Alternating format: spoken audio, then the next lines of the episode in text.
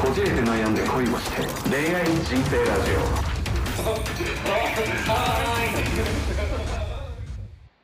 ゴールデンウィークどうでした？えっ、と仕事しっぱなしだけど昨日吉祥寺っておとついうん。先おとついか、はえっ、とスカイツリー行ったね。うわ充実してるな。それはカノピーと？そうですけどまあでもスカイツリーは人が多いわ。本当に。もうかき分けるように歩かないとダメです。あそう。もうスカイにも届きそうなぐらいの人数いました？えどういうこと？ちょっと意味わかんないけど。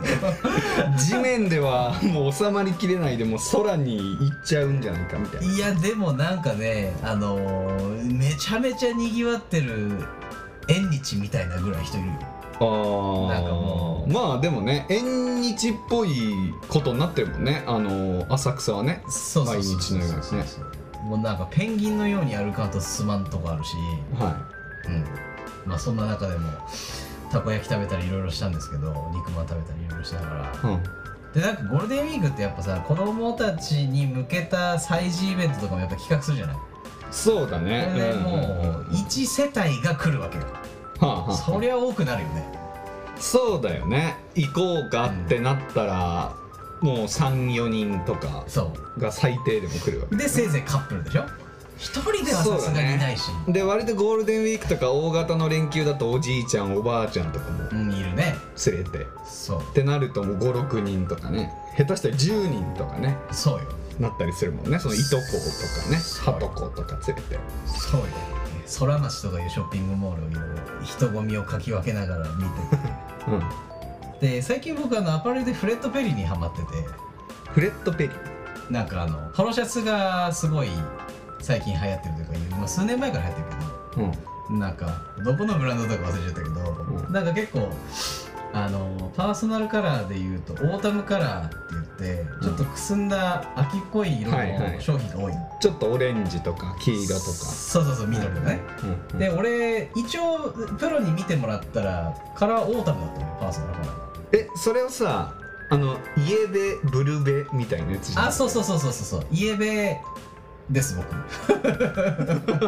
イエベオータムですえだからあれでしょ？世間的にはイエベの方が陽キャなんでしょ？なんか聞いたよそういうの。あそうなの、うん、なんかイエベマウンティングっていうらしいですけど。へえそう。知らない。結構その女子の中でも私イエベだけどあなた絶対ブルベだよねみたいな感じでこうマウンティングをマウント取ってくるみたいな。なんかメイクの世界とか女の子向けだとブルベウィンターか。ブルベ冬がやっぱりはっきりした顔立ち色使いも使えてすごく憧れられるところみたいブルベ冬いやなんかあなたはブルベだよねっていうマウンティングの裏に隠されてるのはそのあなたは地味な色しか似合わないよねっていう意味らしいよ。ええー、それからちょっと悲しいね。そうそう。でイエベの私はそういう木をてらったというか結構派手めな格好もできるうん。うん振り幅のでかい女ですよみたいな。ええー、マウンティングらしいそいつ俺殴ってくるから名前と住所。まあ多分あの顔が濃い人はイエベなんだろうね。で薄い人はブルベなんだろうね。なんかそういうわけじゃないみたいよ。えそうなんだ。ブルベの冬の話ばっかりで申し訳ないんだけど、ブルベ冬は結構はっきりした顔立ちが多いからうん。うんでまああの白とか黒とか真っ白とか真っ黒も似合うんだけど、うん。はっきりした真っ赤とか真緑とか真っ青とかも似合うの。ウィンターって。あそれは僕のことですよね要は。いやそうかな。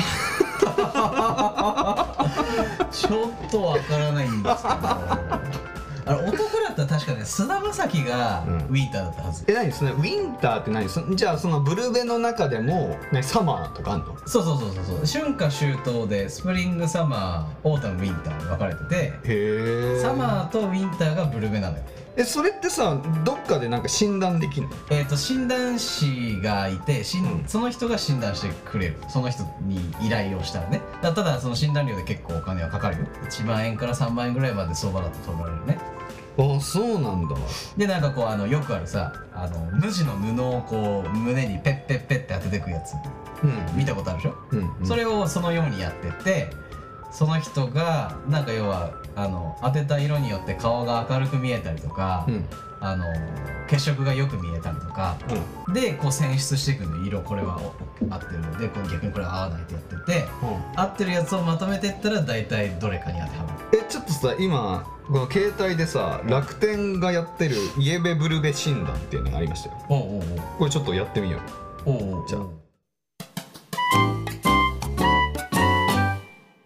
おブルベ夏さんですブルベ僕は、夏みたいですね。あこんなんで簡単に。えー初夏に咲く綺麗なアジサイ？アジサイのように淡くソフトなカラータイプ。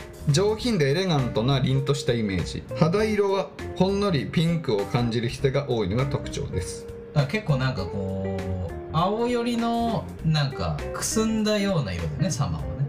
あー。でも俺青い服はね結構似合うって言われるおだからブルベだとブルベのそろそろブルベは夏が本当だったらどれだろう？えそそそれこそグレーとか似合うんだと思うよ。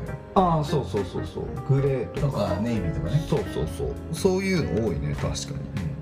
俺逆にこの色着るとえそう？結構グレーとか着てない？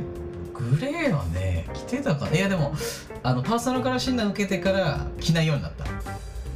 何なの？そのそれは。ななんで着ないの？それ似合わないって思ってんだ。いや似合わないって思ってんだじゃなくて 似合う色を自分で理解したから似合う色買いたくなるじゃない。ええそんな似合う似合わないなんて俺が決めるよ。いやいやいやそうなんだけどだからあの似合わない色は絶対買わないってもんじゃないよ。ー。ないのよ。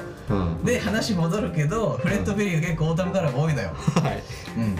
うん、で見に行ったらすごくいいのがあのカタログ上あったんだけど店頭に在庫がなくてうん。スカイツリーね。うん。先ほどついたスカイツリーなくて昨日その吉祥寺店には在庫がまだありますってスカイツリーで教えてもらったから昨日行ってきて無事購入してきたというわけです結構また綺麗めなアイテムが多いんだよね。だ。から最近好きになりまして。ポロシャツといえば今までラルフ・ローレンだった僕がうん。フレッドベリーに乗り換えてるわけです今。へえ何？ラルフ・ローレンじゃダメなんだ？いやいいんだけどたまたまずっと着てたやつ2枚とももう今年着ねえなって思ってメルカリに出品して2枚とも売れちゃってさ。うん。で新しいのって思って、まあ、ラルフローレンまた買うより他のブランド見てみようかなって思ってフレッドベリー取り掛かったなんかなかなかいいじゃんっていうのを昨日やってなんかご飯食べて帰ってきたゴールデンウィークです。今日から早速仕事はスタートしていて皆さんが多分8日間9日間連休中僕は2日ぐらいしか休んでないかな。ああ僕もそうですね。1日しか休んでないですね。あれ彼女との時間は？はだからその、えーこの前の水曜日だけ休みまし昨日とついか？たうん。あでも日曜も一応ゴールデンウィークか。だね5月1日。ああじゃあ2日間休みましたね。それを入れると。そうだね。1日天気悪かったよね確かね。そうだね。うん。すごい雨降ったよね、うん。なんかまた日曜日とか雨降るんでしょ？なんかよくわかんないよね。天気不安定だね。なんかあれでしょ？ちょっと前北海道か東北かで雪降ったんでしょそもそも。ああそれはよくある話だわ。よくあるあ話どう北海道なんてよくある話だよ。違う違う5月だよだって。いやよくある話なんだって。いやもう冬。5月ですよ。まだまだ雪降ってっていう話を2年に1回ぐらいしてるみんな。え冬じゃんじゃあ。ずっと冬なの。冬なの。冬だよ。だから冬か夏しかないんだ。うんいやうんまあまあまあまあまああのまたうん。土地によりは土地に。全部その道内全部5月に雪バンって降るわけじゃないから。けどあのー農民はこうみなんか峠を越えたりとか、うん。遠出をする予定が5月にある場合はうん、うん、スタッドレス買えない。そのまま冬タイヤで5月も過ごすよあそうなんだ。へだからえ5月末ぐらいにようやくスタッドレスを夏タイヤに変えてまあ5ヶ月間ぐらいは夏タイヤかな。冬タイヤの方がお長いよね。うん。なんかでもそのタイヤに関してはなんか噂程度だけど、それ雪国から床暖道路ああはいはいはい。こう整備され始めて全部床暖になるんだってその道路が。だから雪が降っても溶ける溶けるはいはい。というか、雪が残らないようにするみたいですよ、ああまあまあ綺麗になればいいねそれでね、うん。とはいえ結構しんどいと思うよ。いやしんどいでしょだってもう道路なんてね何千キロあるのよって話じゃん。うん。何万キロとかね。私真冬の寒さ北海道なめんなってぐらい寒いからねああ床暖床まあ。暖で溶けると思うなよと。ていうかそれをこうやっぱまあそんなんなんでしょうね。溶けるスピードよりも一気に降る時あるから。ああそれで結局固められちゃうよね。でもなんかこう下から温めると溶けるんじゃない？ちゃんと。ああ徐々に。そうかもね。確かにそうかもしれない、だからその除雪車とかでの巻き込まれ事故とかそのお年寄りのスリップ事故とかがやっぱり毎年絶えないからもうそういうのに乗り切るっていうのをうん、いやでも確かに、ね、聞いたことありますよ。あれだわ。除雪車クソ邪魔くさいからそういうのやった方がいいね。うん。高速道路だから特にやった方がいいよねだってさそうださえねうん。スピードで事故出てるし、ん。除雪車のせいで高速降ろされっから。つあの渋滞も何も起きてないのに、うん。除雪車がゆっくり行くせいで高速降ろされるの。よで下道取ってって下道もなんかもう雪こんもり積もって遅いこと遅いこと。ああそうなんだ。もうそこはもう渋滞とかにさせないでもう下ろしちゃうんだ。降ろしちゃうね。ああそうなんだ。いやーもう僕も東北出身ですけどもう絶対寒いところには住もうと思わないね。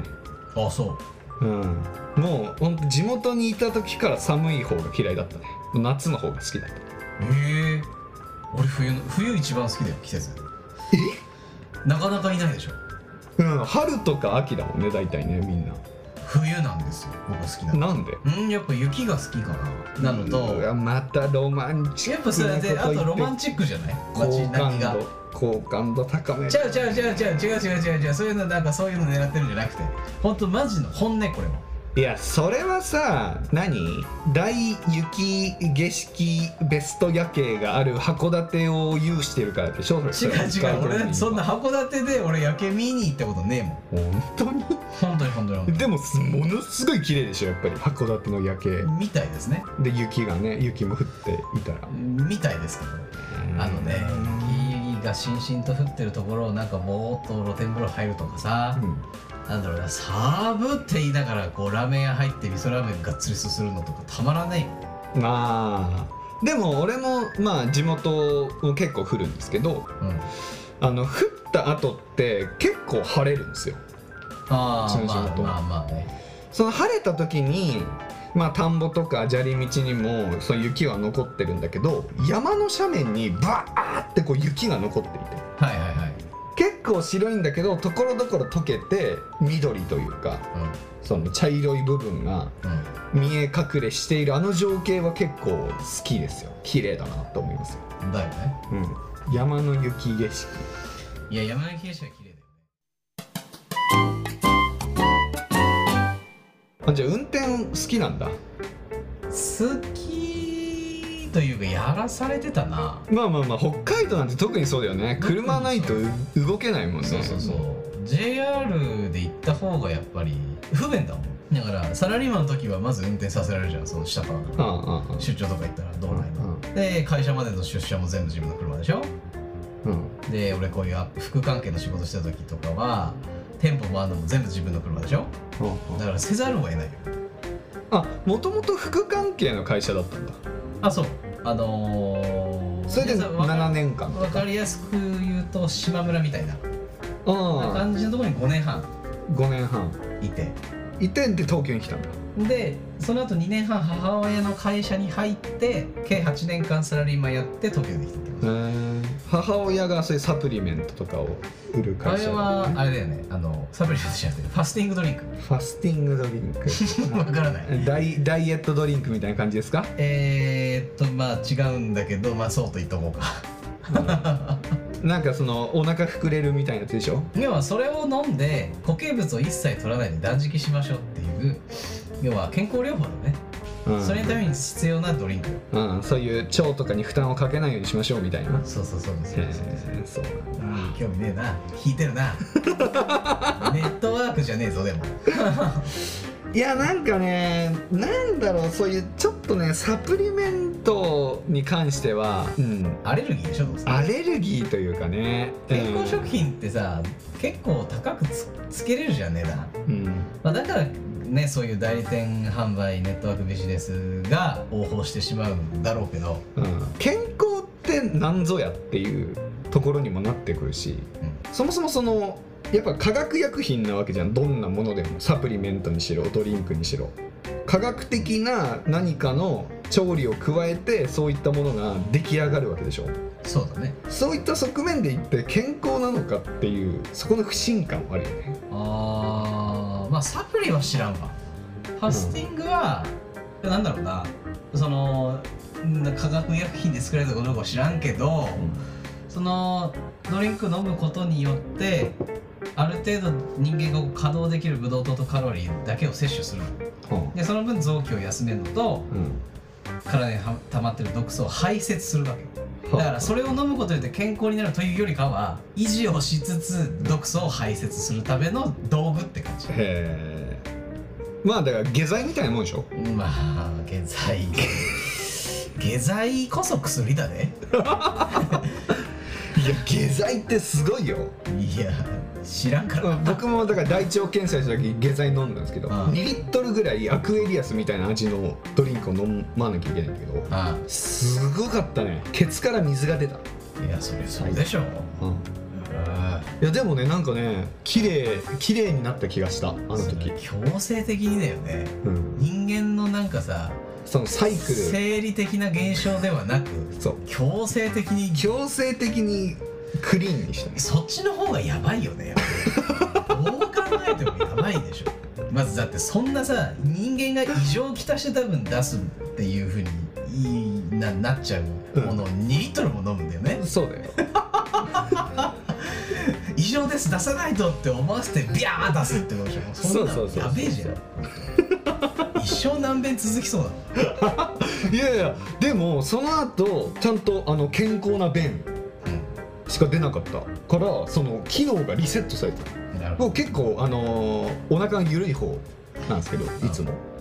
でもそこから、うん、1ヶ月ぐらいはちゃんと、ど1ヶ月後は戻ったまあ、1話になりましたよね。いやーまあじゃあヨッシーの健康療法は下剤を定期的に飲むっていうことですね。絶対飲みたくなるもんで早死にしたらめっちゃき笑ってやるわついよあれ そっか。へえまあでもね女性の方は特にねそういう、ね、便秘な人多いからね。まあというかサプリメントとかね健康的なもの多いしね。まあ気持ちの部分もあるよね。サプリメント例えばさ1錠2錠飲んでなんかそのカロリーミットとかまあ商品名出しちゃったらまずいですけどうん。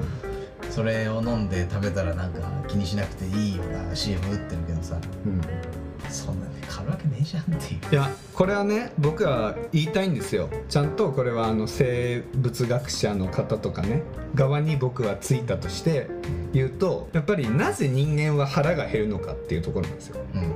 あれは栄養が足りてないよっていうサインなんですよ。うん。だから腹が減るようにできててそれをじゃあサプリメントで補えばいいじゃないかって言うんですけどそれだとその人間の生理本能が破綻するわけですよ。うんでそれで結局拒食症とかになるわけでしょ。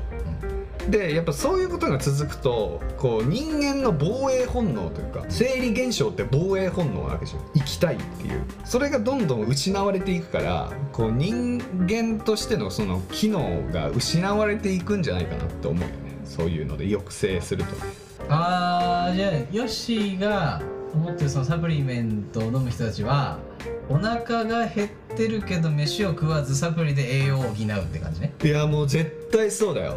ああそう。絶対そう。だから割とそのおからとかさあんまりその栄養素がないものでお腹を膨らませて要は栄養があるものっていうものは太るものみたいな認識だから。うーんまあな。炭水化物とかね。うん。タンパク質とかねそういうものはサプリで補えば栄養のないものでお腹を満たしつつサプリメントで補っていけばいいじゃんみたいな。あそういうダイエット法の方はたくさんいると思いますよ僕は。あ好きにしたらいいよねもうみんな。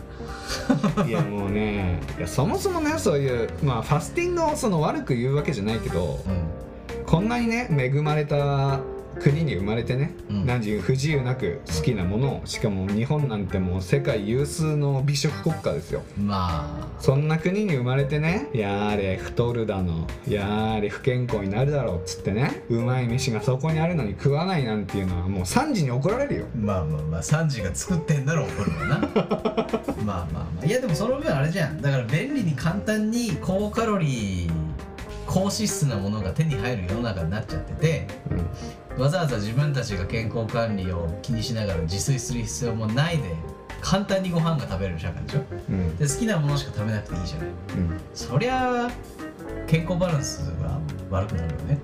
いやだからそれは絶対日本人が欧米化してるだけなのよ食が。日本人の食が。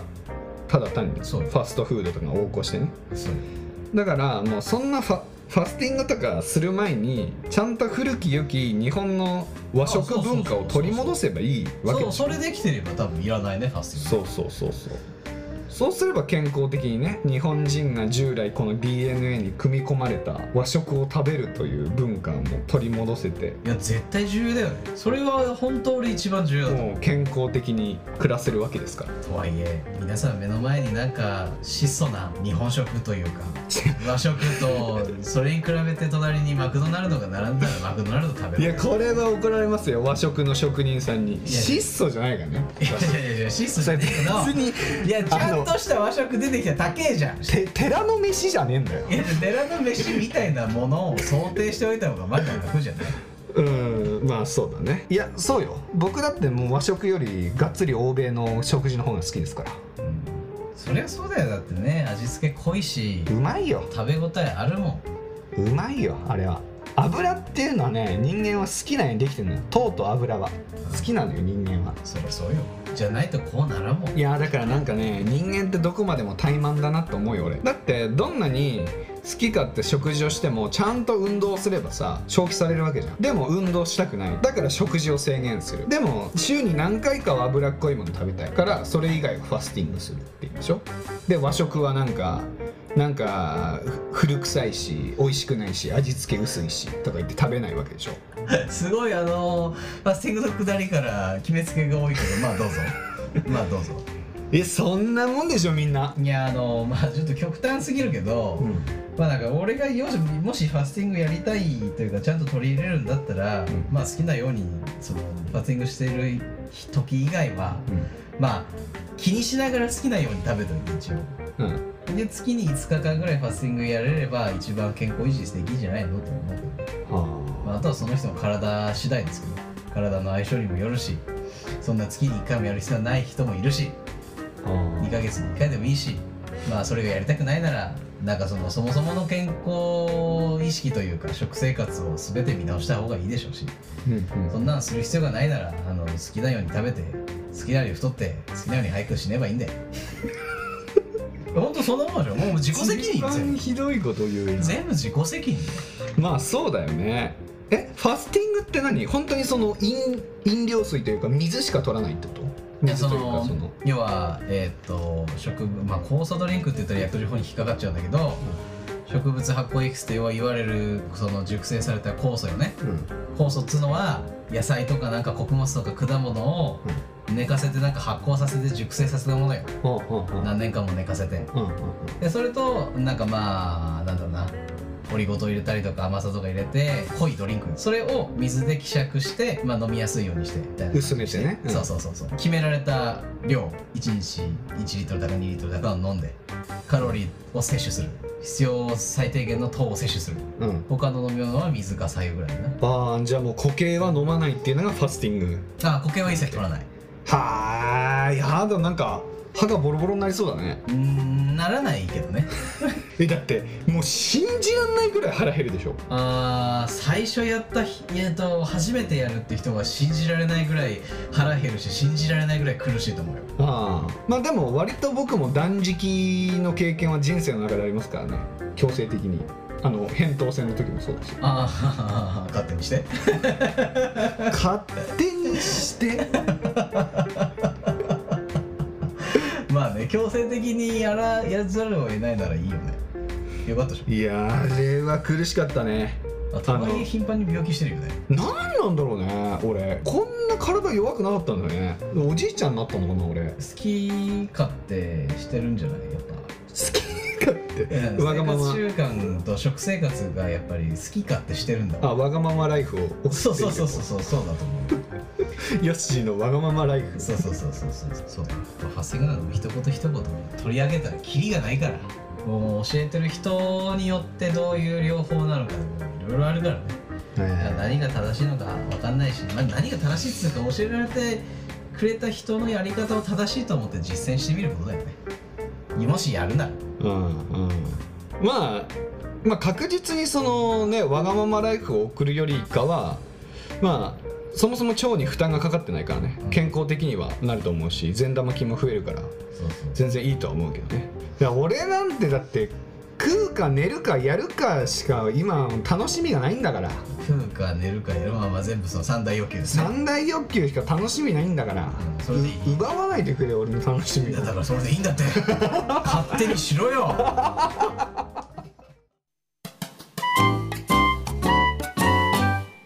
僕あの実はあんまり大きい声では言えないんですけどコロナになったんですよ去年。ああまあ俺もそうだけど。あなったんだ。俺も7月末になってる去年のねあ結構熱出た。結構熱出た4日間ああぐらいってなって、まあ、僕初めてアパホテルにね送還されたんです。自主隔離で。はいはいはいはい。アパホテル新宿御苑前店に。あそこにわざわざ？あの僕のこの永福町の区域はそこだったんですよ。へえ。何が辛かったって熱なんて全然苦しくないんですよ。もう高熱出してきた人生なんで あ高熱出してきた人生なんでっておか。まあまあまあそうだよね。話を聞くところにはい。そうだよ、味覚と嗅覚が失われたんですよ。ああ俺もそうだよ。え味覚と嗅覚どっちもなかっそんなくなった。たマジで？どんぐらい？どんぐらい？1ヶ月間ぐらい？ああそうだよね。じゃあ同じ人だ。仲間や。あでも待ってよ。味覚って何？しょっぱいも感じないってこと？僕は物を食べるじゃないですか、うん。段ボール食ってるみたいな感覚なんです。よああ俺そこまではないな。しょっそう段ボールとかその固形の水柔らかい水を食ってるみたいなああそこまでじゃない。俺じゃあ嗅覚は失われたけど味覚はあったわ。だからしょっぱいの分かる。カレー食べたらああはいはいはいしょっぱいソースかかったご飯食ってる、はいはいはいはいはいはいはいはいはい。それも最悪だったよ。はいはいはいこれ前提として話すと人間って嗅覚を失われたら同時に味覚も失われますから。ねあの花をつまんで食ったら味覚感じない。のはその原理だから。はあはあはそう。あのーこれは結構医師お医者さんにね結構相談したんですよ深刻で。僕は一生このままなんでしょうかっつって。いや本当コロナ後遺症って怖いからね。いや怖いみたいなね。結構1年とか続いてる人も中にはいるぐらいだから、あうん。でそれで相談した時にメカニズムを説明しますって言われてあのそもそも人間の嗅覚要はバラはこういう匂いがするとかうん。こうハンバーガーはこういう匂いがするとかうそれと同じで、えーハンバーガーはこういう味をするとか、んうん。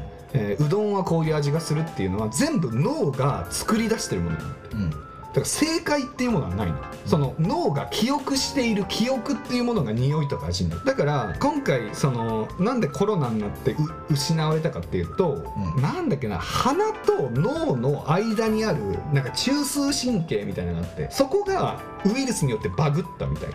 うん。だから脳と鼻のその境目が分断されたっていう。今切れている状態。だから脳と鼻がつながっていない。だからいつも僕らは無意識に料理が出てきてうわいい匂いっていうのは鼻から匂いを嗅いでその匂いが脳まで行ってこれは僕の脳のデータの中だとこれですみたいに判定してそれが匂いっていう風に認識するんだよ。それ、うんうん。そう。だからそれが分断されてるからできなくなっているうん。けどいつか治りますよって言って、ううん、俺も25日間ぐらいで治った。で俺はあの嗅覚と味覚がなくなった時嗅覚テストっていうのをやったそれは血液の中にニンニクの匂いを流しますっつって。はニンニクの匂いがする液体流して。あやだね。そうすると体の中から匂いがしてくるのよ。ニンニクの？ニンニクの、くせえ。まあそれ外には出ないんだけど。やだね。そう体内にそういう匂いが充満するんだけどああのそれが匂いが来るまで普通の人ってもう刺しって2秒ぐらいでするのよ。もう、血液循環でもう一瞬にして、うん。で俺10秒ぐらいかかって。うん。あもう完全にこれは障害ですね。不思議だねでもね。なんか打たれてるなんかわかんないけどニンニクが香ってるって。そう。でもねニンニクの香りはしなかった。なんかねアンチョビみたいな匂いだった。せいじゃんどちらにせよ。そう。でもなんかマイルディーになってるじゃん。ニンニクの匂い。だからそこまで感知できないんだよね。あの皆さんなんかね美味しい匂いを嗅ぎながら、うん。美味しい味を堪能できるっていうことがすごく幸せなんだよっていうことを、はいはいはい。認識してほしいというかね。分かってほしいなっていう、うん、うん、あまあ食と通じてね。はい、いやマジで辛かったよ。うん。あしかも俺その味覚嗅覚に加えて喉がめちゃくちゃただれて物も飲み込めなかったのね。いつもの通りいつもの通りっていうかいつもの通り喉やられて。喉やられて。やられやすい喉だね。ねい。やマジで扁桃腺取ってから初めてなったね喉の痛み。ね。この喉の壁面、うん。全部赤く腫れた。で飲み込めなかったし飲み込んでも味しないしもう地獄だったよめっちゃ痩せたんじゃないしたら。そんな変わんなかった どうやって太った逆に？どうやって栄養取ってた？そんな苦しいのに。ああもうウィーダインゼリーですよ。ずっと。あウィーダインゼリーは入るんだ。うん。あのなんかそのホテルに看護師さんがいて買ってきてもらった。ウィーダインゼリーだったら痩せないんだだってたかが1週間とかだよ喉。が痛かっいやまあそうだけど。たそこからはもう何も感じないけどもう腹が減るから食うしかないから食ってたけどね。もう量は少なかったけどね。だってもう食う喜びがないんだもん。匂いもしないしいやだよ。分かる分かる分かる。俺もなんか一杯食えなかったもんカレー最初。そうあの食べる喜びがないってすごい嫌だよね。食べる喜びっていいね。なんか食の喜びを失われるってやばいよ。俺マジで。俺涙こぼれていたの最初。ご飯が美味しくないって？何もあんなに美味しかったご飯が味もしないしなんか悲しくなっちゃってホテルで一人で いや本当に悲しかったよ。ああもうアパホテル着いて10分後ぐらいに食った弁当。何の味もしなくて。涙こぼし気持ちで作詞でもしたくしてみなかった。作詞。うんもう曲一曲かけたわ。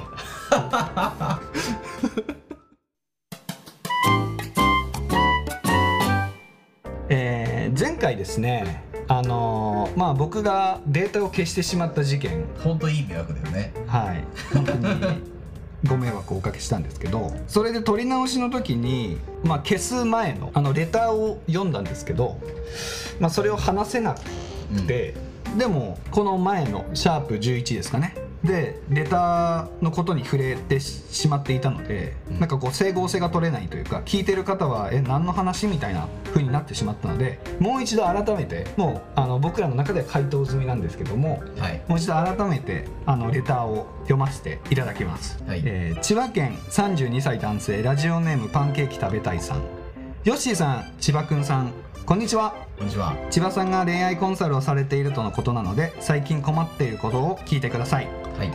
えー職場に特に出会いがないのでマッチングアプリで女性と出会っていこうと今必死でして、うん。マッチングはするんですがそれから直接会う約束までなかなかこぎつけられません。うん。というのも女性とメッセージのやり取りは続くもののどのタイミングでデートに誘えばいいかわからないんです。うん。つい先日も御朱印集めが趣味の女性と神社仏閣の話題で盛り上がったのですがそれからどうつなげればいいかわからなく結局返信が返ってこなくなってしまいました。ぶっちゃけ誘うことに対して単純にビビってしまっている自分もいます。うんはい。なるべく断られないようにするにはどうしたらいいかも合わせて教えてください。よろしくお願いします。ということでですね。はい。はい。パンケーキ食べたいさんありがとうございます。誘えばいいって話ですねもうね 誘えばいいって話です。違う違う巻かないで。そんなもう話したからみたいな。いやいやいやいやいやいや誘えばいいんですよ。もうフックはたくさんあるんですよね。そうですね。あのまああのまずこのレターに関して。まあこのえパンケーキ食べたいさんは過去のトラウマとかがあって、まあちょっとあの過去学生時代とかはちょっと気持ち悪いというか。うんまあでのようですね、はい。なんかこう毛嫌いされるというか近寄るなっていう、はい、ちょっと生理的失神みたいに危うい感じのうん。学生の頃からねでそういう女性に煙たがられてきたっていう経験があってそういうトラウマもあってこう女性となかなかこう近づけないと、うん。まあ、30歳を超えてこう周りはこう結婚とか恋愛に勤しんでいるのを見て、まあ、僕もそろそろこう一歩前に進まなきゃいけないなと思ってマッチングアプリを開始したんですけど、えーなかなかこぎつけられないと。うんその理由が、えっと、女性とメッセージはできるんだけどどのタイミングでデートに誘えばいいかわからないっうんていうところが悩みなんですね。多分ただメールというかメッセージというかただやり取りをして会話をするはするんだけどじゃあ今度ここ行きませんかとか、なんだろうな。話題の流れでその行きたいななじゃあそこ行きましょうよっていう食べに行きましょうよっていうことが言えないのとまあ別にそれができない話題だったとしてももっと直接お話直接会っておお話ししたいからランチかお茶でもどうですかを言えばいいんだけどうんうんうん。まあ言えないんだろうねそうだね。でこの方は趣味が結構あるんだよね。そういう女性的な趣味が。うーんうん。スイーツ好きだったかな。はい。なのでまあこれもちょっと話してしまったことなんですけどまあ僕からのあのおすすめとしてはこのレターでもあるように御朱印集めが趣味の女性と神社仏閣の話で盛り上がったっていうのがあったのでまあであればあの神田明神とかに、うんそういったあのスイーツショップというかそういったスイーツが食べれるようなお店も併設されているようなうん。あの施設があるので、えー神田明神行かないっていう誘いを入れて、えーそこから御朱印とかねうん。を集めたりとかあとは神社仏閣、まあ、神田明神いっぱい建物があるんでいろんな神社があるので。見見れるのねいろはいいろねあるのでそこを巡って「まあ、疲れたね」なんて言って施設の中入ってスイーツ食べた時に「まあ、このスイーツはね美味しいね」とかこういう風にしてできてるんだよみたいなね豆知識とか披露したらねお互いにこうお互いの知らない情報をシェアできたりするんでいいんじゃないかなっていうところをアドバイスしたっていう感じでしたね。まあであれでしょ？抜本的にやっぱ女性と話したりメッセージするのが足りないすぎるから、まあ、そこに自己投資をするというかお金を払ってでも女性とデートするっていうのでダインを使ってみたらいいんじゃないかあーそうですって話をしてね。そうですね。あのーまあ角度が高いかどうかというかその恋愛に本気の人が多いかどうかはさておいてあの会える確率はかなり高いので、うんはい、それはもう男性がおごる前提で飯をおごってもらうためだけにやってる女性が多いっていう、まあ、勝手な偏見ですけど、うん。まあ、これは経験にも基づいて会って話をすることはできると思うんで、そこでこう経験を積んでから、えーそういったタップルとか恋愛に前向きな女性に会えるようなマッチングアプリを使ってもいいんじゃないかなっていうことを話して第2の話につながったとそうだね。いうところでしたね。失敗とか恥かくからこれどうしたらいいんだろうって迷ってんだったらそのタイミングでアプローチしてみろっていう話だと思うんですよ僕は。うんうん。悩んでなんかどうしたらいいですかって言ってたって。結局じゃあそうしたらいいよって言ったってそのそうしたらいいよがどのタイミングなのかわからないと思うんですよね。いやそうだね。結局本人に落とし込んでみると。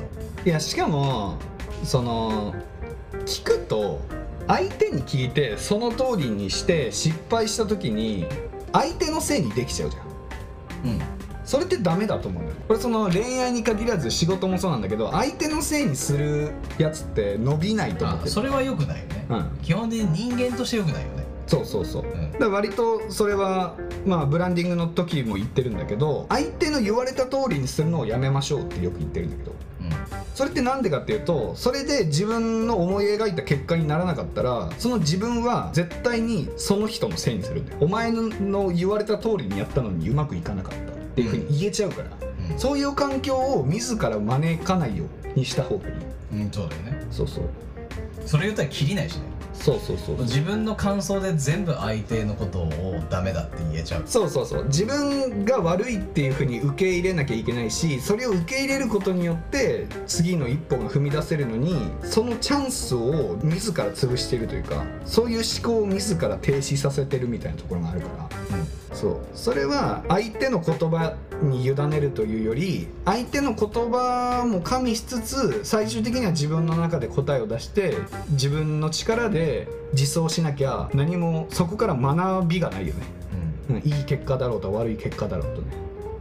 まあ失敗したらその方法だったら失敗するんだってのが分かったという成功に変換できるかどうかでしそうそうそうそうで割とその世の中の人って正解不正解を求めがちなんだけど世の中の正解不正解ってまあある程度そういうなんだろう数式とかがあれば別だけど数学とかね。ょではなくてそのこと人間関係においてはあなただけの回答詞を作らない。自分だけの。うんはい。だからあの人がこういうふうに言って成功したから自分もそうしてみようで成功するっていうことは100%はないわけだからやうんっぱり自分自身でトライアンドエラーを繰り返して自分はこっちの方がこれをやったから正解だったっていう自分なりの答えというか自分なりの正解をやっぱ見つけていかないとうん。ダメなんですよねっていうことをそうだね。言ってますね。ででこの方には何と言えばいいですか？いやだからなんかもうそのここかなっていうところはビビったり考えすぎないで、まあ、ここかなって思うところがまあちんぷんかんぷんだったらやばいですけどそうそんなことは多分ないと思うのででではっきり言うと多分ただビビっちゃって声かけれてないだけなんですよ。あだからその昔のトラウマがあってそうすぐに声かけたりフランクに近づくと毛嫌われるみたいなのがどこかにあったりするんだろうねとかはいはいこのタイミングをこれはもう誘っていいだろうって思ってんだけど自信のなさでとどまっちゃうわけだからそこはもう思いっきり一歩踏み出して声をかけろと。行きませんかと。そうだね。会いましょうと言ってみる。うん。それで無理ですごめんなさいとか忙しいですとか最近なんかちょっと体調悪くてとかはぶらかされたら次に行きゃいい話だよ、うんうんうんうん、それで「あ分かりました。じゃあまた今度」つってその女とはやり取りしないで次に行く。次やるときに前の女性でこういうことの流れで声かけたらダメだったからうん。うんまたもうちょっとここを工夫してみようかっていうやっぱトライアンドエラーですよね。そうだね。そのリカバリー力というかね、その経験を糧にするみたいなのすごい大事だよね。でかつヨッシーの言うダインを使ってみるっていうところじゃないですか そこしかないんじゃないですかでその出会った女の子にまずねその女の子がその恋愛に発展するかもわかんないですけどそうじゃない相手なら僕女の子に対してのちょっと接し方がよくわかんなくてっていう相談を女の子にすればいいんだよね。うんうん。で教えてもらえばいやそこはこういうこうこうこういうことよっていう。飯をおごってやってんだからそれぐらい教えてもらったらいいんですよ。やっぱりあのダインってあの本当に中目とか六本木とかの高いお店まあ平均単価5000円以上ぐらい。うん。1人あたりね。うんのお店が多いのでやっぱそういうところで食べたがる女子ってまあ陰キャか陽キャかってはっきりはこう分けられないけど見た目陽キャというか割とそういうキャピキャピっていう表現が正しいか分かんないけどうん。割とそういう意識高い系女子みたいな人が多いんですよ。だよね。うん、なんでそういうちょっとレベル高めな女子と話した方が割とスキルアップが早いんじゃないかなっていうか飛び級できそうな気がするよね、まあそうだよね。うん、最初からその高い壁に挑戦した方が。割と話つまんなかったけど誰と話しても。うん。俺の場合は。ね食事しながらなんとなくこう話をして。でも素直に言っちゃった方がいいよね。なんか女性に恐怖心があってなかなか踏み出せないんですけどどうしたらいいですか？みたいな。ああいいと思う。ね、そういうふうに相談したら割とねそういう意識高い系女子たちはそういう相談に乗るみたいなね。チェリーボーイの相談に乗るの好きそうな感じするんで。だしね。割と前向きに相談に乗ってくれそうな気がするんで。一石二鳥かなっていう感じありますよね。奇跡が起きたら「え何この人かわいい私が筆下ろししたいんだけど」になればいいけどね。それが望みです筆下ろしになるんだ まあ冗談ですこのねあの今聞いている方の中でもなかなかこう女性にアプローチがこうできないとかそういう勇気がないっていう方は方でその女性に対してどういう話題を持っていったらいいかわからないっていう人に関しては、まあ、さっき僕が言ったようにそのお互いの趣味の中間を取れる場所でデートをするっていうのが一番いいと。思ううん、うんそうすればこう話を用意しないでも自分の趣味だったり自分の知識の中の話だったりいくらでも話せるわけよ人間って。確かに。どんな相手にも。だからそういうようなところをなんだろう探ってそこに連れ出してみるというかそこに誘ってみるっていうのが一番いいと思いますね、うん、そうすれば自分発信の話もできるしそれだけだと女の子に嫌われちゃうから女の子発信の話も聞くようにししうんしてあげるっていう、うん。その双方でイーブンになるようなうん。ことができると思うんですごくいいと思いましたっていう話ですね。はい。まあ本当にちょっと皆さんからねあのガチレターをねうん。欲しいね。欲しいっすよね。あのこういうトークしてほしいみたいな欲しいよねそしたらああそれはね、うん。そうだね。逆にね。うん。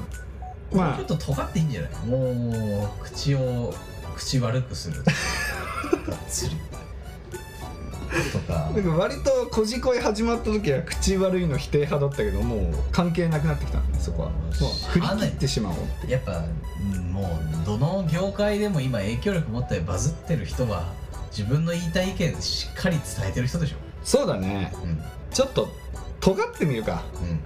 次からね。うん。そっか。いいんですか？僕の僕を解放しちゃって。いいよ。デビルヨッシー。いやいいじゃない。よし解放して。そその方がいいじゃない。まああのキモかったら話せなくなるけど。ねだったらじゃないよ。もう。そっか。いや尖った方がいいっすよ絶対。